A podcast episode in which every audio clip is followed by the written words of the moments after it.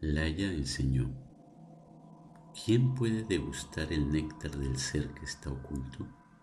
¿Quién puede dominar su aliento? ¿Quién puede ver el sol en la noche? El que ha sabido domar sus sentidos en la oscuridad del alma puede ver la luz.